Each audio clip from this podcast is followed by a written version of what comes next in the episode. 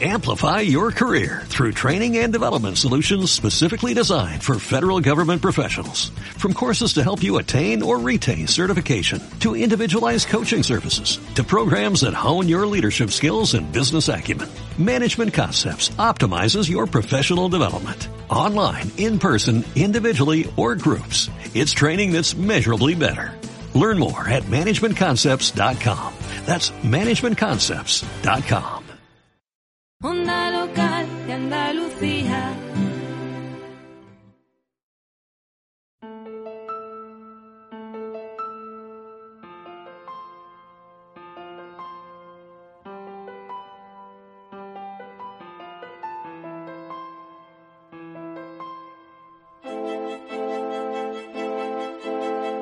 En la onda local de Andalucía, Full Frame, tu álbum radiofónico sobre la fotografía, con Juan María Rodríguez.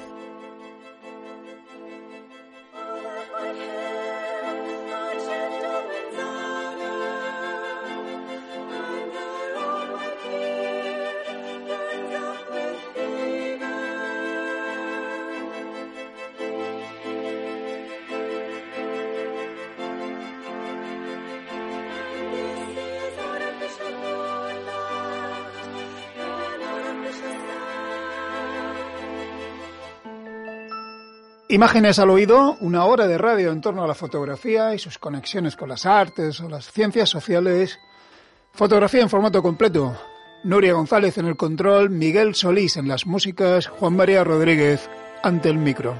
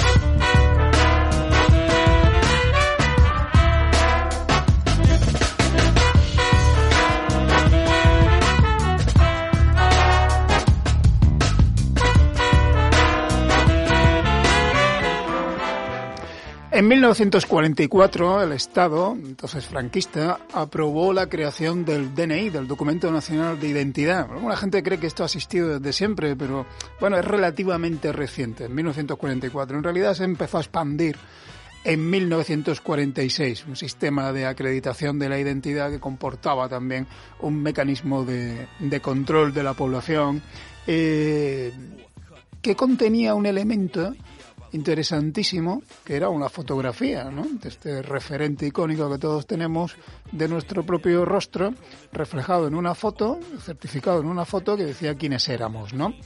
Bueno, pues la gente empezó a hacerse DNI, pues, porque como digo, era obligatorio, y bueno, se, se, creó ahí silenciosamente un archivo de imágenes que contenía en el fondo, pues, la visión de, de las épocas distintas, ¿no? Por las que íbamos pasando. Aquellas fotos las hacían estudios fotográficos. Los estudios fotográficos quebraban, los hijos no los heredaban, en fin, las circunstancias que ahora hablaremos. La cosa es que algunos archivos de esos estudios fotográficos acabaron, como siempre, inevitablemente en la basura.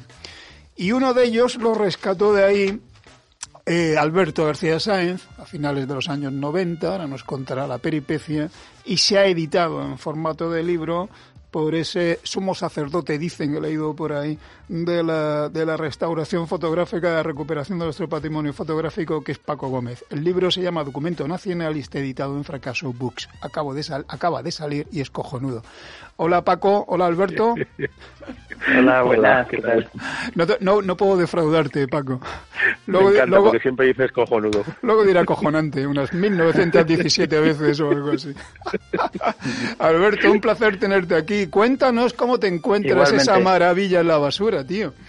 Igualmente, pues pues mira, pues una noche volviendo volviendo a casa ya bien entrada la noche, yo quiero pensar que era un viernes o un sábado, no, recuerdo exactamente, pues a la altura de la Plaza del Ángel eh, había un contenedor de obra lleno de, escombros y mezclado entre los escombros pues había estas cajitas de cartón eh, y estos negativos de cuatro y medio por seis tirados por ahí.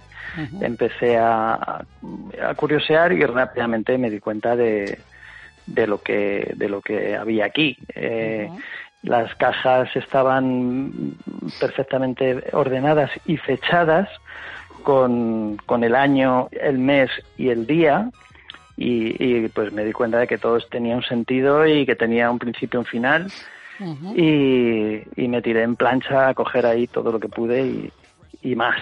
Yo en esa época pues estaba muy muy metido en, en la fotografía más que ahora, que me he ido derivando pues hacia el vídeo y la televisión, pero en esa época sí que vivía con mucha intensidad la, la fotografía y, me di cuenta inmediatamente de lo que de lo que había ahí. Eh, entonces, pues lo rescaté porque porque me parecía pues un pecado. Sí, porque además no, no, eran cuatro fotos, eran como 11.000, ¿no? Una cosa así, ¿no? Eran, sí, pues calculando al peso y haciendo una regla de tres, pesando 10, luego pesándolos, contando los que había en una caja, pudimos estimar que habría como unas 12.000 más o menos, 12.000 fotos. Paco, este de, cabeza para el Ministerio de la Imagen Perdida, ¿eh? Hombre, no, bueno, está en su casa, es, el custodio, es una, es una, parte del ministerio que tiene secciones, pero sí, es un, es un, es un, es un archivo espectacular el que tiene Alberto, el que, el que rescató, vamos, de, la basura. Ya, lo que, lo que, había una cosa que me intriga, Alberto, vamos a ver, durante, durante unos 20 años Alberto. Tú has, dormido allí con las imágenes latentes de medio Madrid en formato DNI, en formato de no sé si has tenido pesadillas o algo. En fin, ¿cómo has podido aguantar con eso 20 años en tu casa? Eh, en fin, no hace 20 años, pero hace 15 ya o 10, no sé, el amigo Paco Gómez habría salido al rescate, pues esta es una misión para Paco Gómez, claro. Sí, sí, aquí eh, eh, he estado, he estado compartiendo piso con 12.000 personas que, metidos en casa. A veces tenía algún problema con esto, otras veces no, otras veces tenía que salir corriendo. Bueno, el caso es que, pues sí, ¿qué hice, qué hice durante estos 20 años? Pues eh, es una pregunta que, que me han hecho muchas veces y estaba ahora recapitulando las, las respuestas que había dado a esa pregunta y, y, estaba pensando, mira, mira lo que hice durante 20 años fue no tirarlo, no hacer lámparas, no hacer collares, no hacer recortables, no hacer bordados, no desordenarlo, no fragmentarlo, vivir con él de casa en casa, jugar a las fechas, ese día pasó esto, aquel día pasó aquello, hacer una selección de los más guapos, de los más feos, de los más normales, buscar a alguien parecido a alguien, buscar a quien se buscar quién se fotografió el día que nací yo, o el día que naciste tú, elegir un negativo al azar y observarlo, pensar que 20 años no es nada, como dice el tango, hacer un inventario, esperar a que el tiempo se pusiera amarillo, me precipité porque mi intención era esperar 50 años, porque no hay foto mala, que yo decía que no hay foto mala es que no ha pasado el tiempo suficiente. Otra respuesta que dado es, me desmayé en el año 2000 y me desperté ayer. Como ellos. Y luego, bueno, ¿qué hice durante 20 años con el archivo? Pues custodiarlo, vigilarlo y mantenerlo íntegro y cuidarlo. Esto que acabas de decir, Alberto, me habría encantado leerlo como un texto en el libro. Oye, ¿qué hice, qué no hice o qué hice durante 20 años? Oye, hay una cosa, hay una cosa que te quiero preguntar si hiciste o no, porque a todo esto, además, es que he leído en alguna pieza informativa, en alguna, alguna reseña de, de prensa de vuestro trabajo, he leído que o sea, aparece una archivera, una asociación archivera diciendo que bueno que sí, que hay archivos donde donde preservar esto, ¿no? Como el Reina Sofía, por ejemplo, cita ella o el Museo del Prado. Bueno, yo creo que si vas al Reina Sofía con 11.000 con 11.000 negativos de fotos de DNI, bueno, no lo sé, salvo que tengas suerte, no sé dónde te van a mandar, pero bueno, a ver, ¿tú intentaste donar esto en algún sitio? Yo hice unas primeras investigaciones en la, en la Comunidad de Madrid y no fui no fue muy muy muy exitosa. Entonces ya pues eh, lo dejé lo dejé estar. Es cierto que en ese reportaje la, la periodista pues se ha documentado no sé dice que en el Reino Sofía te pueden te pueden atender que hay archivos. No lo sé. Yo creo que pues posiblemente el Centro Nacional de Fotografía de, que estamos esperando que vaya a venir, pues sea una posible solución a esto, no lo sé. Esperemos. En el rastro sí que sí que lo atienden, ¿no, Paco? En el rastro esto hubiera valido una pasta, sí. encuentras una cosa así. Lo que pasa es que sería impagable, no, hubiera, hubiera sido fragmentado. Lo bueno que ha tenido Alberto es que lo ha conservado, lo que él dice, ¿no? Que lo ha, lo ha tenido junto, ¿no? Porque es muy probable que, bueno, es muy probable que algunos años que falten, que porque, por ejemplo, el año 72 y el año 76 no estaban. No están, ¿no? Puede ser que alguno, alguno que no, que no podía con todo, no tuvo el valor de Alberto, cogió esas dos cajas y seguramente acabaría en el rastro. No, no me extrañaría nada que alguien tenga esos años o incluso años posteriores o anteriores que no, que no aparecieron allí. Bueno, llega un momento en el que Alberto, al hilo de, la, de, la, de otro expurgo, de, de, que aparezcan también en un container fotos de cambio 16, eh, pues bueno, pues te detecta. Yo no sé por qué no lo habías detectado antes, Alberto. Todo el mundo conoce a Paco. Y, no, pues. A ver, lo que, lo que, lo que quiero decir es que eh, cuando yo he sentido la necesidad de hacer un libro, hacer una exposición, hacer algo, es cuando es cuando me he puesto en movimiento y, y, he buscado pues un compañero de aventura como Paco eh, y cuando he sentido la, la, la, la llamada, ¿no? la llamada de, de, de, esta necesidad. Si no, no. Y luego es cierto que hubo ahí, pues. Eh, una noticia del descubrimiento de pues unos un archivo también de cambio 16 en otro contenedor y ahí me pareció como una alusión que me estaban a mí el destino llamando, ¿no? Diciendo... Pero tío, suelta las cajas ya, suelta esto. Sí, sí, sí, yo dije, esto es una alusión clara y entonces pues me puse un poco a pensar en alternativas. Paco, cuando tú le echas un primer ojo a esto, ¿qué ves? Bueno, yo el primer caso fue una, fue una especie de malentendido que hubo porque él publicó, yo lo entendí mal porque él publicó una cosa a raíz de lo de cambio 16 y yo entendí que lo de Alberto era de cambio 16. Y entonces me puse en contacto con él y digo, joder, eso también lo han tirado de cambio 16. Y luego me dijo, no, no, ahí me contó la historia y tal, y entonces se acercó con unas cajas a enseñármelo y yo cuando lo vi flipé. Flipé sobre todo con la calidad de las fotografías, porque eran fotografías, no, no eran todas fotografías carnet, eran fotografías que se hacían de retratos eh, a personas un poco para, incluso para ligar, ¿no? Para, para tener de referencia, para llevar en la cartera, para casa, algunas eran de DNI, pero, pero yo creo que es un poco un porcentaje pequeño el que era de DNI. Y a mí lo que me flipó al principio es la calidad de los retratos, los encuadres eran perfectos, ¿no? Tú lo veías en encuadre completo y eran perfectos, la iluminación era perfecta y sobre todo eh, lo, cómo estaba ordenado por meses, por, por semanas, por años, en cada cuatro o cinco días llegaban una caja y entonces yo digo, pero bueno, es que esto tienes toda la historia de la transición española con caras de personajes, o sea, y ahí vas a ver la evolución de, de, la ropa, la evolución de, de, cómo las mujeres iban todas de negro, eh, con peras en los 60, cómo iba evolucionando todo eso, solamente mirando caras. Y era, era un trabajo espectacular y que yo no había visto nunca. Y digo, tío, yo le dije a Alberto, yo me haría un libro y me lo haría yo para que lo hagas como quieras. Y si no, yo, me, yo lo hago contigo. y porque porque, porque era, era un tesoro lo que tenía. Claro, es que en las primeras imágenes, por ejemplo, la primera que, abre el libro, ¿no? La señora del año 66 o, la, o la página siguiente, dos señoras mayores, es que prácticamente te retrotraen a la viudez de la guerra, ¿no? Todavía, ¿no? Hay resonancias de esto, ¿no? Eh, alternadas aquí con el mundo más eh, popero, no sé esa la palabra, una especie de psicodelia a la española, ¿no? De los 60, ¿no? Es decir, es curioso, ¿no? Sí, toda la evolución de, de la sociedad va año tras año, casi mes a mes y día a día, y vas viendo desde la tristeza de, de, de la mirada que hay en los años 60 hasta el cambio de actitud que, que, llega ya en los 80, previos un poco a la, a la movida. La movida todavía no se ve muy muy reflejada, pero sí que se nota pues otra mirada, otra otra actitud en el pelo, en la ropa, en todo eso se ve. La manera de mirar, ¿no? Hay, hay rigidez, ¿no? En, las primeras páginas, ¿no? o sea, los primeros años. Luego ya la cosa se va desenvolviendo, ¿no? La cosa tiene, adquiere más frescura, ¿no? Una cierta frescura mayor, ¿no? Sí.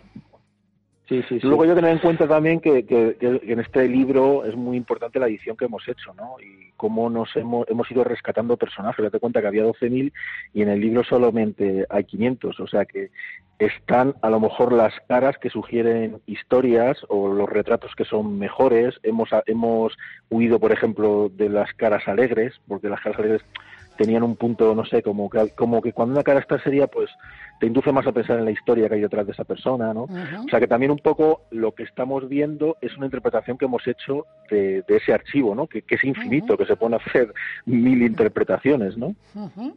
Oh, claro, la selección es un poco, ha sido un poco por, pues yo creo, por mi parte instintiva. O sea, cuando veías un rostro que por algún motivo te atrae o te engancha, pues eh, notabas ahí el magnetismo y, lo cogías yo inconscientemente pues me, iba como cogiendo pues familias, ¿no? Sin darme cuenta me he dado cuenta que, había cogido una pareja, luego había buscado a sus papás, luego a los hijos, luego a los tíos, iba como formando mis propias mis propios grupos para poder seleccionar pues cada uno pues según tu instinto, ¿no? Es que tú, ya, tú llegabas ya con el trabajo hecho, has tenido 20 años para emparejar a toda esta gente.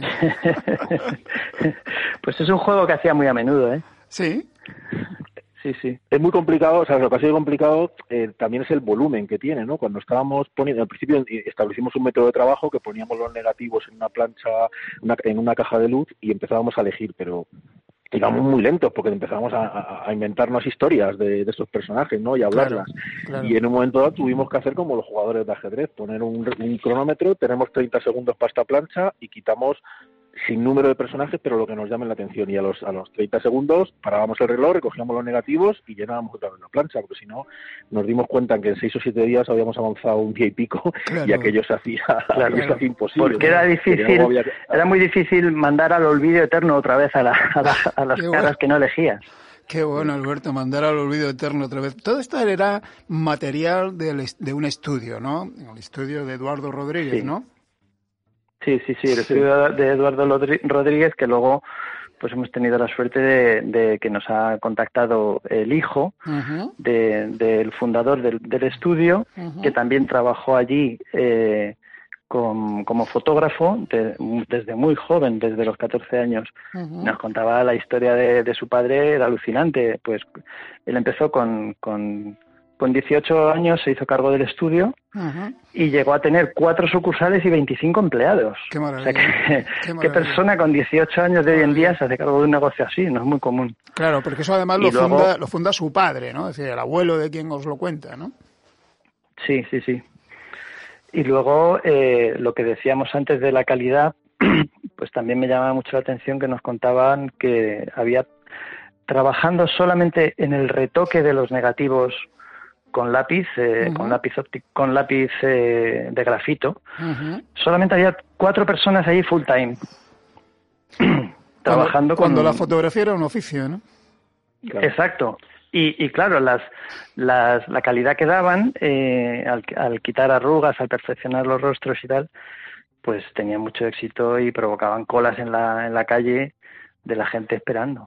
Pero además un estudio que, bueno, he, visto por ahí, un estudio que se dedicaba mucho a la fotografía popular, ¿no? La fotografía ciudadana, ¿no? He leído una anécdota por ahí de que, bueno, él fotografiaba a boxeadores, porque tenía la Federación de Boxeo, estaba al lado, ¿no?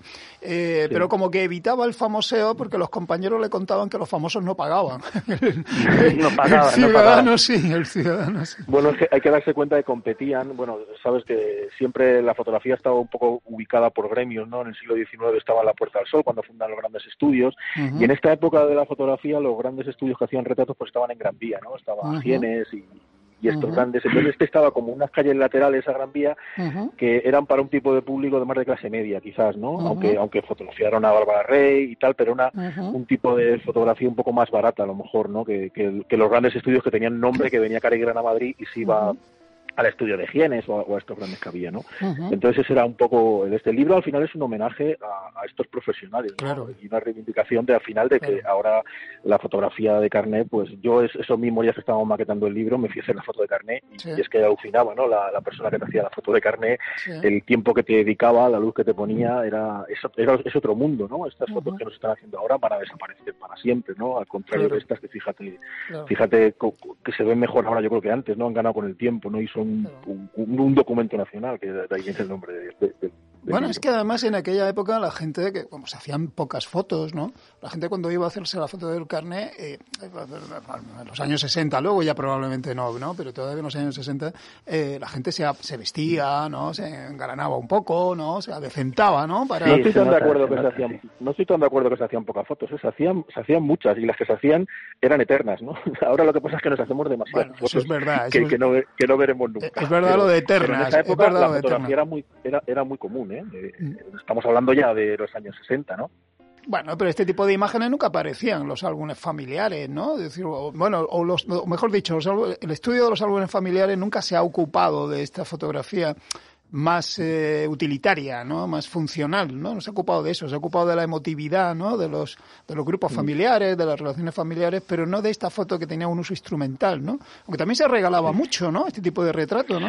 Se, enviaba a los familiares. Es lo que ellos llamaban lo llamaban eh, arte comercial, que es, me parece muy bonita la expresión. Eh, el arte comercial, porque efectivamente ellos lo cuidaban, había muchas que cuidaban más que, que, que para hacer una simple foto de DNI, pero claro, tenían que cobrarlo, era una cosa que era al fin y al cabo una cosa, una producción industrial. Y que le dedicaban su tiempo, ¿eh? porque tú cuando ves las fotos no, o sea, utilizaban fórmulas de, cómo componer con el personaje, pero se adaptaban a cada cara y a cada personalidad. ¿no? Eso se ve en las fotos que tú sí que la vas viendo, el, el, buscan el perfil bueno, eh, a veces le hacen un picado, a veces no, iluminan por un lado o por el otro, viendo el peinado que tienen componen de una forma o de otra, pero siempre está súper equilibrado, o sea, que eran gente con mucho talento y mucho gusto, ¿no? y gente que no tenía ninguna intención artística. ¿eh? Efectivamente, Dios les salve de ello. Algunas de perfil, además, algunas de perfil que son estupendas. Esta, me recordaba mucho bueno, extrapolando la cuestión al medio rural, ¿no? Gente como Piedad Isla, ¿no? Que cogía la Vespa y se iba a la montaña palentina, llamaba al alcalde, desde que voy mañana a tu pueblo, y todo el mundo se reunía allí para la foto de carnet de, de, Piedad Isla, que aprovechaba para hacer otras cosas, ¿no? Que ese es otro tema, ¿no? También en estos estudios, pues se, se, se verían otros asuntos. Es, es interesante la reivindicación de un oficio que el año pasado, en la, cuando el gobierno anunció eh, reformas en, el, en, la, fin, en, cómo nos hacemos el DNI eh, y se anunció que, la, que, la, que, se iban a instalar cabinas en las comisarías para que los propios agentes policiales, ¿no? los policías tomaran las fotos, pues eso fue una amenaza sangrante para unos 1.200 negocios y 3.500 empleos que mueven como 35 o 40 millones eh, de, euros al año todavía, ¿no? es el, como el 30% de esos negocios, de los que habían sobrevivido a la pandemia en 2001, en 2021, perdón, año pasado, estaban amenazados de cierre, ¿no? O sea que mm, realmente nos, ya, nos vale, ¿no? Proteger también este sector del oficio que, que, joder, ha dado solidez a la fotografía de toda la vida, ¿no? Sí, y además es que eh, eh, archivos como, como, este y fotógrafos que se dedicaban a hacer esto y familias que vivían de esto, hay en, en, en, todas las ciudades, en todos los pueblos y, en todos los lugares de España. Y yo creo que mm, es verdad que pues nuestro archivo tiene una importancia, hay un, una minuciosidad y una calidad, yo creo, bastante importante, pero es cierto que había muchas familias viviendo de, viviendo de esto. A ver, ¿qué nos dicen las fotos? Decidme las, vestimentas, las miradas, lo, lo, tupé, los cardados, en fin, las gafas, ¿qué nos dicen?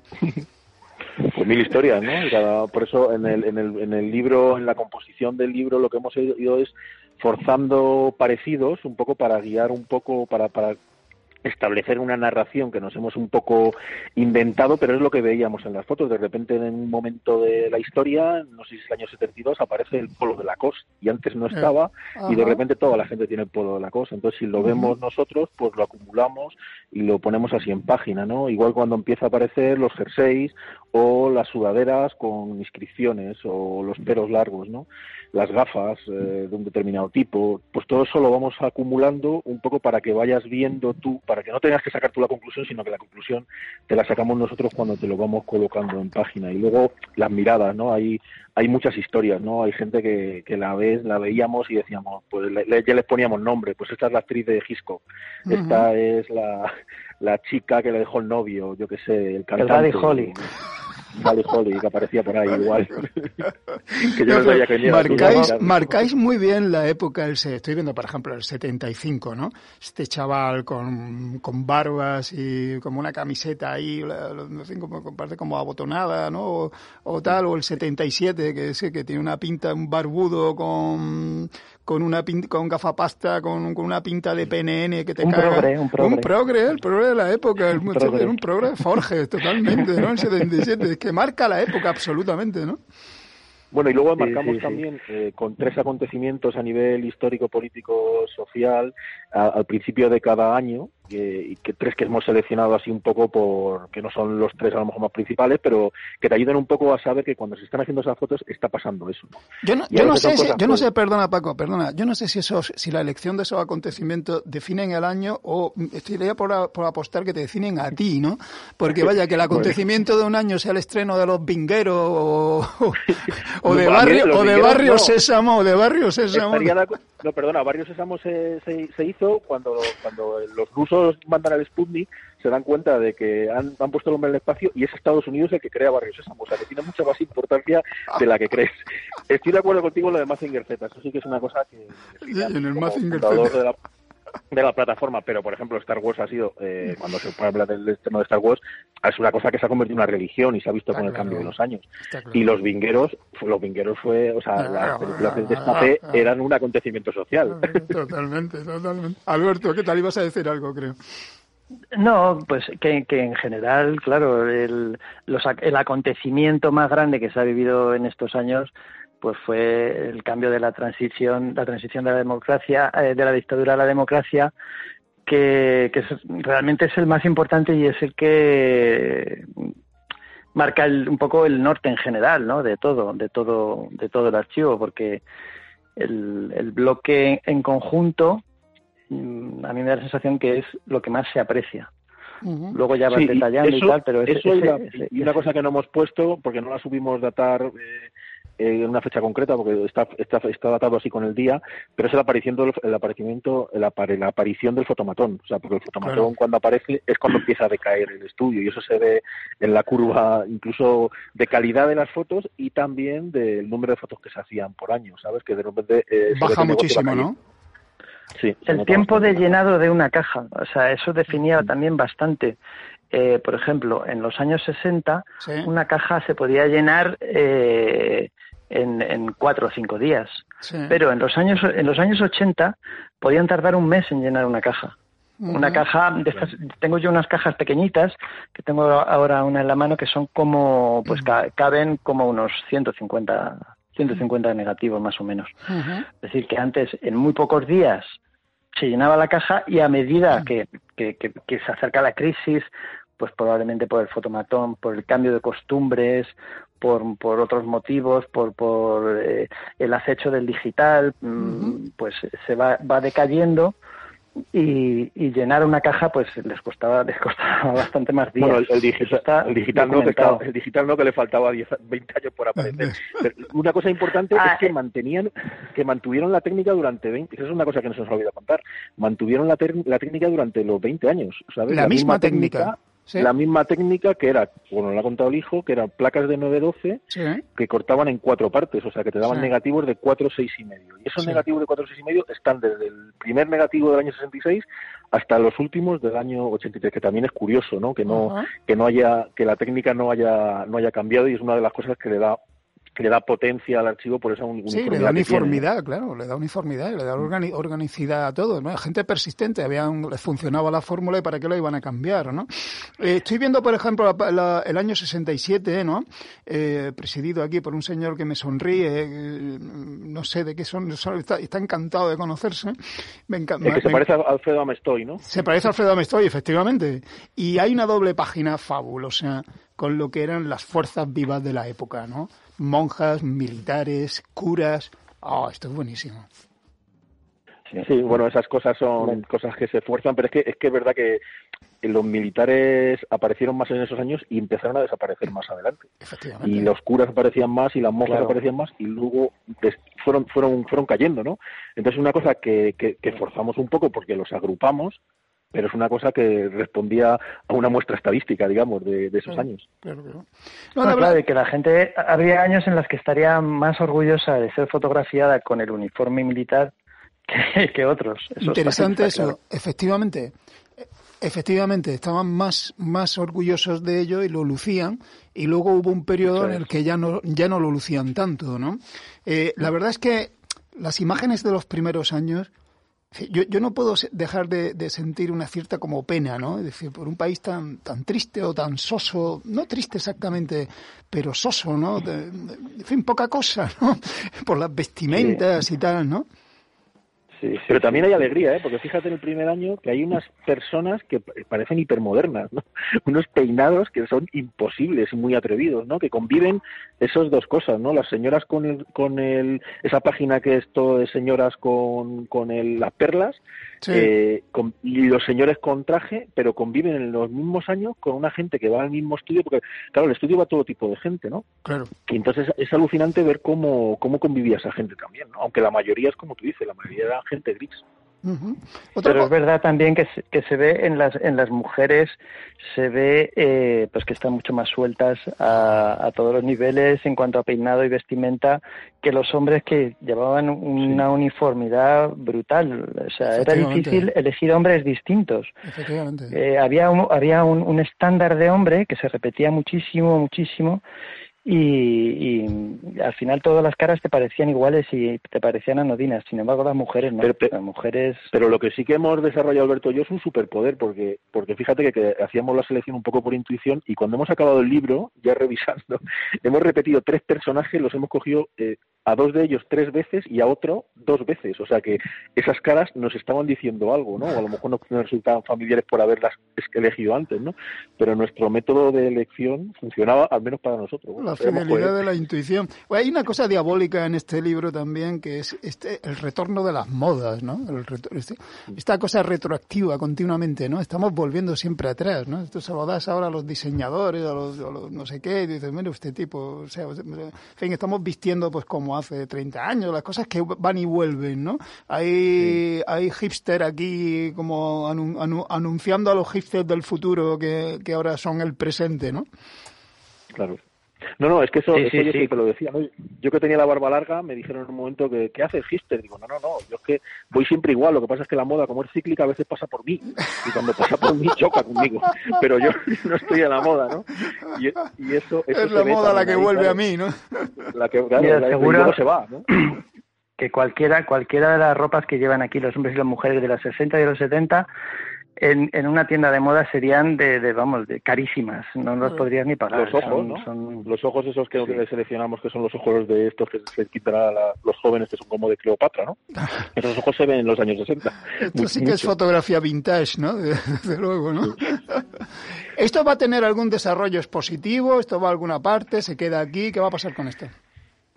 Bueno, de momento eh, estamos con esto y vamos a rodarlo. Vamos a ver cómo, cómo va reaccionando eh, la gente y, y esta es la tarjeta de visita que hay del archivo. El archivo son 12.000 fotos, o sea, es mucho más que, que, el libro, pero pero no, yo no estoy no estoy cerrado a nada en principio, claro, que una exposición tiene que estar bien bien bien financiada y, bien cubierta. A mí me parece que tenéis, además, tenéis el armazón visual de un estudio antropológico, sociológico, de, de, mucho más calado.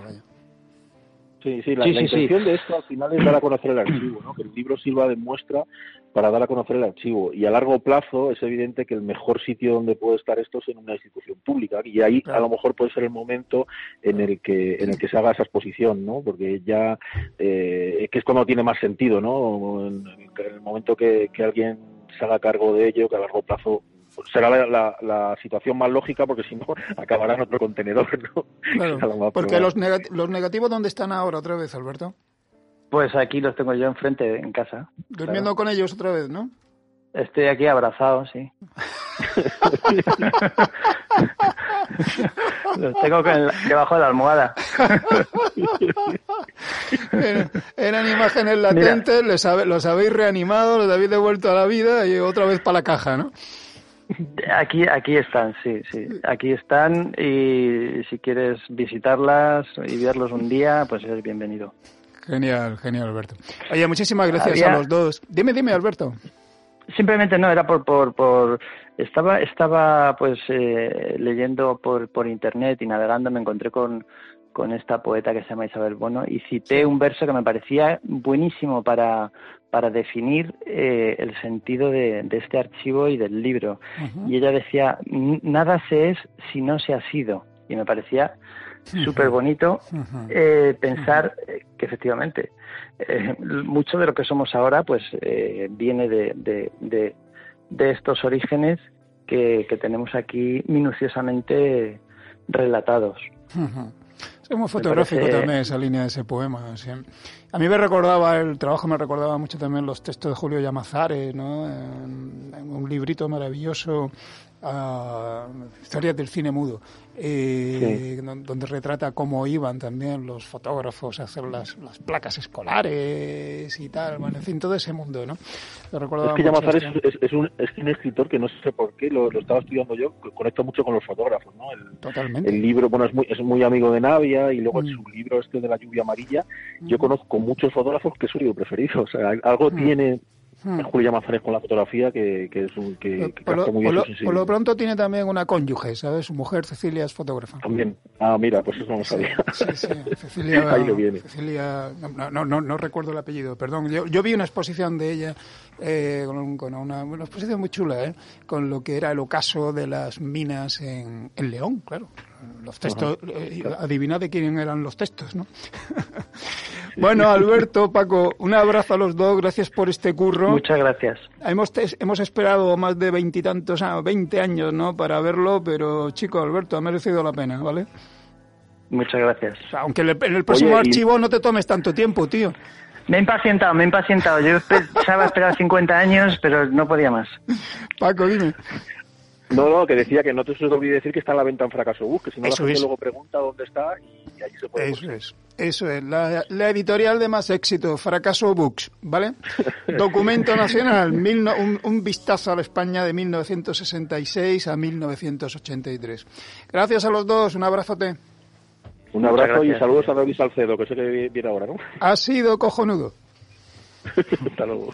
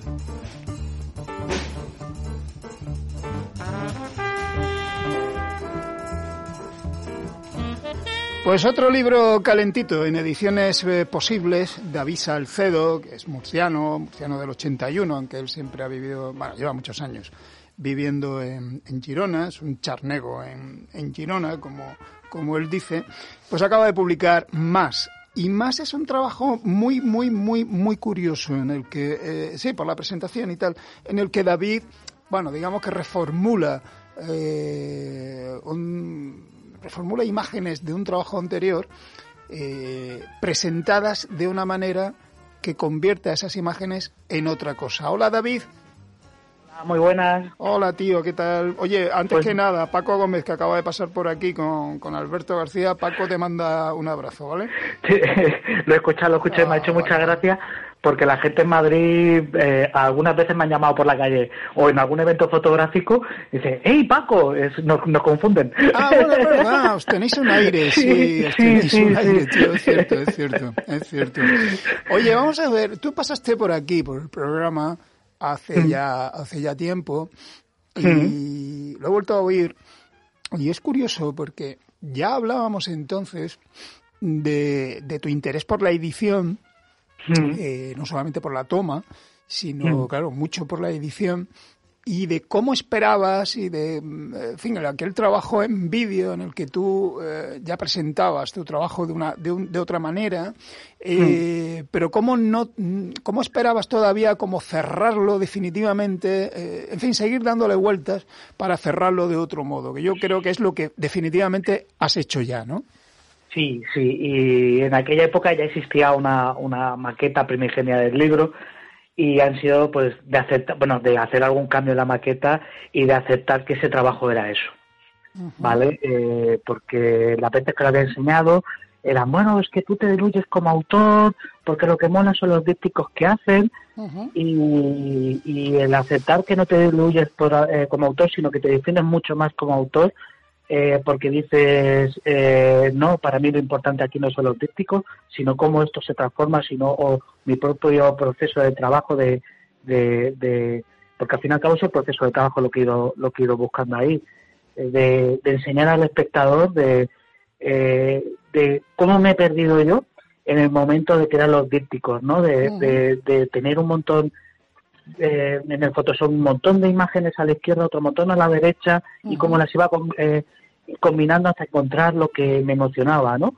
Y creía que era más importante el hecho de, oye, mira, os voy a llevar donde, donde, donde eh, cómo lo he creado, que no, que no el propio díptico en sí. Me parece que era muchísimo más potente eso y más, y más fotográfico y más que el, espectador lo debería ver. Digo, mm. Vamos a aclararle rápidamente al, oyente de qué estamos hablando, porque, a ver, este, este emparejamiento de, imágenes, tú las presentas ahora en un formato fotolibro muy particular, ¿no? Explica de qué va, cómo va esto. Eh, el trabajo en sí es más, ¿no? Que, es un trabajo que he puesto ya bastantes veces y entonces lo que se lo que se hace es que los 33, los 33 dípticos que conforman más, pues se cortan por la mitad se imprimen en, en, 33 hojas por delante y por detrás, ¿vale? Primero de, de, primero a último y, de, y por detrás de último a primero, ¿vale? Eh, se meten en unas anillas. Eh, esto es importante decir de, primero a último y de último a primero por detrás porque llegas a la foto del medio y, y, es la misma foto por delante y por detrás y permite que no te pierdas entre toda la marabunta de, imágenes que te puedes llegar. es la que marca, digamos, un orden, vale. Sí, marca un orden porque, claro, es un a romper con, con los dípticos por el medio, a cortar por el medio, tú provocas que tengas 66 fotografías normales, digásemos, pues 66 fotografías, bueno, 33 en un lado y 33 en el otro, 66 fotos individuales, eh, con las anillas provocas que se puedan ver 256 eh, trípticos, 1089 dípticos y unos 65.000 cuadrípticos. Entonces, claro, hay que darle algo al espectador para que no se me pierda. bueno, tú lo que has que yo me pierda mi proceso, pero que se pierda el, lector, no. Tú lo que has hecho es una especie de audiovisual con anillas. Sí, sí. Esto me encanta porque el, otro día, el otro día, ¿sabes? Hace poco, ¿no? En Badajoz coincidí con David Inuesa, ¿no? Sí. Y claro, hablábamos mucho también, mira que David decía que para él la forma de presentar, la forma correcta, digamos, de presentar la fotografía es la exposición, planteaba, mm. planteaba David, ¿no? Eh, David Linuesa, eh, mm. para, eh, para el oyente, Acaba Media, una empresa formidable, un trabajo maravilloso el que hace David en la presentación como audiovisual del trabajo fotográfico de imágenes fijas llevadas a un audiovisual. Bueno, David planteaba esto, ¿no? Que el, modo para él era la, exposición. Eh, pero claro, hablábamos mucho de, la, de que las imágenes en realidad, por fijas que estuvieran en un libro, nunca estaban fijas. Simplemente el paso de página como en una exposición, cuando tú caminas delante de una imagen, ya le confiere un mm. movimiento, ¿no? Lo que tú has hecho es como extremar eso, llevar eso al extremo, jugando con, otro, con otra cosa que es cojonuda, que es, bueno, tú dirás que sí a media, imagino, pero que es como el azar, ¿no? Es como las fotografías quieren un nuevo sentido según cómo se emparejen, y ese emparejamiento va cambiando, ¿no? Sí, sí, sí. Y, es, y yo te puedo decir que que, no te lo voy a negar que es azar, porque me encontré el otro día que lo presentábamos el libro en Barcelona con Rafa Badía y Rafa Badía en un momento coge dos imágenes de manera aleatoria y esas dos imágenes están hablando de, que yo nunca las había juntado, de repente estaba juntando eh, Río Ter, que pasa por, por Girona, con un doble corazón y con la casualidad de que cuando yo hice la fotografía de Río Ter estaban operando a corazón abierto a mi padre con el doble del corazón. Entonces, claro, eso es azar y yo nunca lo había juntado. O sea, ahí, ahí la vida te da sorpresas, sorpresas toda la vida. bueno, ese azar, ese azar a su vez tiene que ver con otra cosa, ¿no? Tú, tú eh, no trabajas con, con, perdón por la palabra, proyecto cerrado. no, no. no, proyecto no, proyecto no. Bien, pero sin embargo, claro, hay una mirada que busca las imágenes y luego las imágenes que responden a esa mirada se van se van reuniendo solas, ¿no? Y esto sería ya un poco como la apoteosis definitiva de eso, porque la lectura tal y como tú las presentas ahora con, con en este blog con anillas, en este libro con anillas, la lectura se mantiene, es decir, tiene sentido cómo van cómo van tropezándose unas con otras. A ver, ¿tiene sentido a qué, a qué, quieres decir? ¿Que si se conservan los dípticos que yo había planteado? No, eso no, se puede, eso no se puede conservar. porque No se conserva porque están puestos por, por, orden. Claro. Tú si quieres los tienes. Vale. Por están puestos por orden. Sí, pero cuando con todas esas, eh, esas mil y pico combinaciones que decías, esas, esas, esas combinaciones, cada una en sí mismo, ¿tiene sentido o no? ¿Cómo funciona? Eh, es que yo las que me he ido encontrando tienen sentido y me he encontrado con muchas cosas que había hecho, muchas cosas que no había hecho, que estaba que, cansado como el otro día y está teniendo sentido. O sea, tiene sentido que las imágenes siempre se, nosotros no pensamos en ello, ¿no? Pero tú las tienes en una exposición y accidentalmente en esa exposición hay, hay, hay elementos visuales que son interruptores, son ventanas y juegan visualmente con ellos, ¿vale? Entonces, claro, constantemente eh, se crea un juego con lo que hay nuevo y constantemente se están contestando una, eh, una con otra.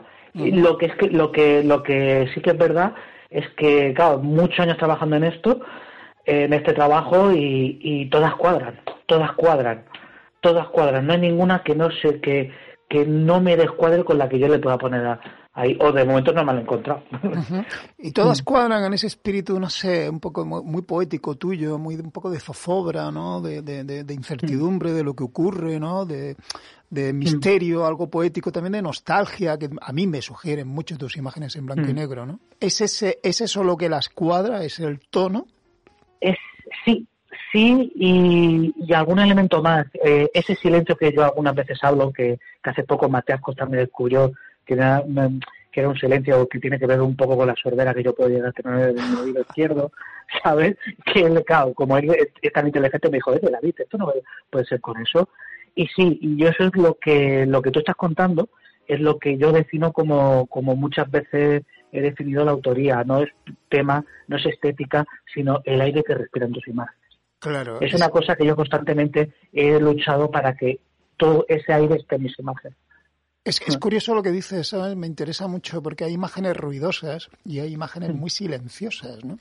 Efectivamente, las imágenes tienen sonido, ¿no? Tienen su, su, propia prosodia y cuando se encadenan con otras imágenes ya mucho más, ¿no?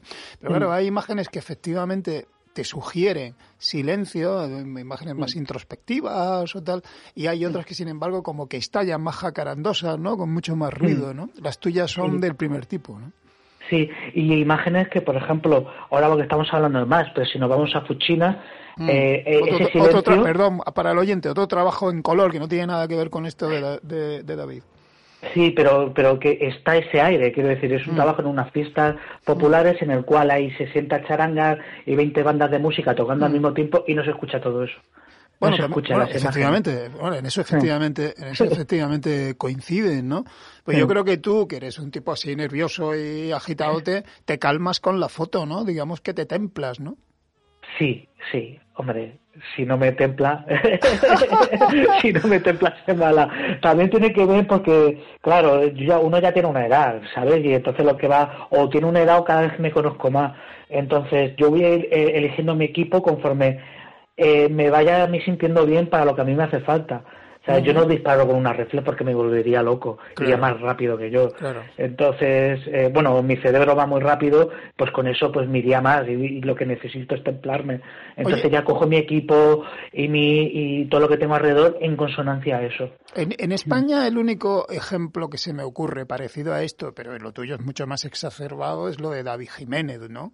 Que también es un fotógrafo que también de referencia tuya, ¿no? Un fotógrafo que te ha interesado, ¿no? ¿Va por ahí la cosa también? Sí, sí, va por David Jiménez, va por también por por ciertos trabajos de Iñaki Domingo que tiene cosas así, vale, también va por trabajos de Rafael Navarro, que hay que recuperar para acordarnos de, ese gran fotógrafo Maño. Yo, yo me acordé de él en este programa, estuvo aquí, ¿sabes? Sí, sí, sí, sí, pero yo quiero que, eh, bueno, que la gente de mi generación y los que vengan por detrás también se acuerden de él y de lo que ha habido aquí. Hemos de hacer cultura fotográfica, pero no solamente de la actual, sino de lo que teníamos en los 80, 90, los 2000, 60, 50 y si hace falta recuperar, que se recupere. Efectivamente, porque de entrada de entrada, fíjate, David, ¿no? Todavía, y, yo confieso, ¿eh? que alguna que yo, yo me quedo un poco desconcertado, ¿no? El díptico no sabemos manejarlo muy bien, ¿no? Digo los espectadores incluso, no sabemos, ¿no? No sabemos leerlo, ¿no? Y, tiene muchas veces mala prensa, en plan, como que el díptico es muy fácil de hacer, ¿sabes? Como que como puede ser que sea la unidad básica de, lenguaje o de, de, interacción entre una imagen y otra, ¿no? En cambio me parece muy complicado, ¿sabes? Porque es muchísimo más que dos imágenes juntas, es como un retrato, ¿no? Es, eh, es el autor, es lo que está retratando y la suma de los dos. Es, complicado. además, Si, el, si, el, díptico es bueno, no es narrativo. Eh, en fin, es otra cosa, ¿no? Hmm. Te lleva, te hmm. lleva a otra región, ¿no? Te lleva a otra parte, ¿no? Hmm. Si el díptico es bueno, bueno, como eh, esto me recuerda un poco a literatura y a poesía, que, que si el poema es bueno tiene pocos adjetivos, tiene tiene sujetos, sujetos, eh, sujetos y verbos, mm. ¿sabes? Pues, y adjetivos lo menos posible, y esto pues sería parecido. Pues mira, es curioso que cites, que, que hables de esto, y ya estamos allá prácticamente a punto de despedir el programa. y mm, me resulta muy, muy, muy, muy curioso, ¿no? Muy paradójico que yo te tengo, yo tengo tu fotografía como muy potencialmente literaria y además tú sueles presentar muchas veces en la red tus imágenes con textos que a mí me gustan mucho y que no son además no son ilustraciones ni explicaciones de las imágenes, son también otra cosa que interactúa con ellas, ¿no? Sin embargo, me llama la atención que teniendo esa potencialidad literaria haces un trabajo estrictamente visual, porque este trabajo es de lo más visual, ¿no? Es una apuesta rotundamente visual. Sí, Sí, el tema literario es porque me da mucho respeto, es el tema de la violencia.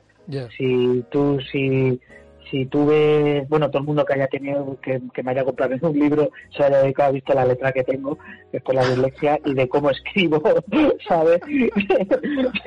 Entonces, pues me da mucho, mucho, mucho respeto, mucho respeto, mucho respeto.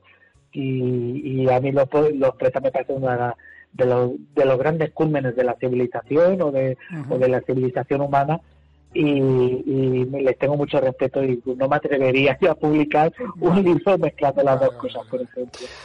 Muy bien, bueno, pues enhorabuena por este esta especie de, de multi, de, no, no de multimedia, pero como de vídeo en papel, ¿no? Que, te has montado y que además, eh, bueno, explora ahí pues posibilidades que tiene lo fotográfico que son inacabables y que hay que seguir adentrándose adentrándose en ellas.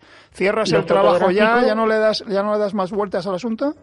Bueno, le daré que si tengo la fortuna de que se agota todo y hay una segunda edición, cambiaré fotos para que tenga una lectura totalmente diferente, por ejemplo. Genial, genial. ¿Sabes? Porque, claro, como tengo tanto archivo de allí, de haber probado y tal, y, que, y creo que que no me gustaría sacar, por ejemplo, una segunda edición que fuera calcada, diciendo, bueno, pues vamos a reformar.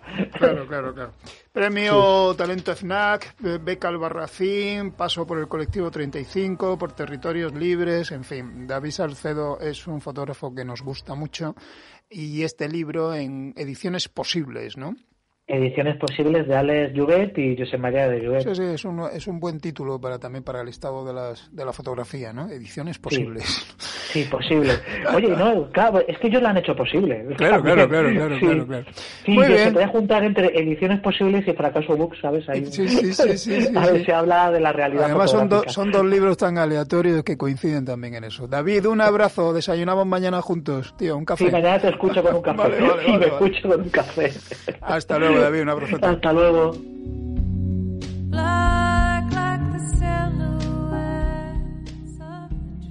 Onda Local de Andalucía. Amplify your career through training and development solutions specifically designed for federal government professionals. From courses to help you attain or retain certification, to individualized coaching services, to programs that hone your leadership skills and business acumen, Management Concepts optimizes your professional development. Online, in person, individually, or groups. It's training that's measurably better. Learn more at managementconcepts.com. That's managementconcepts.com.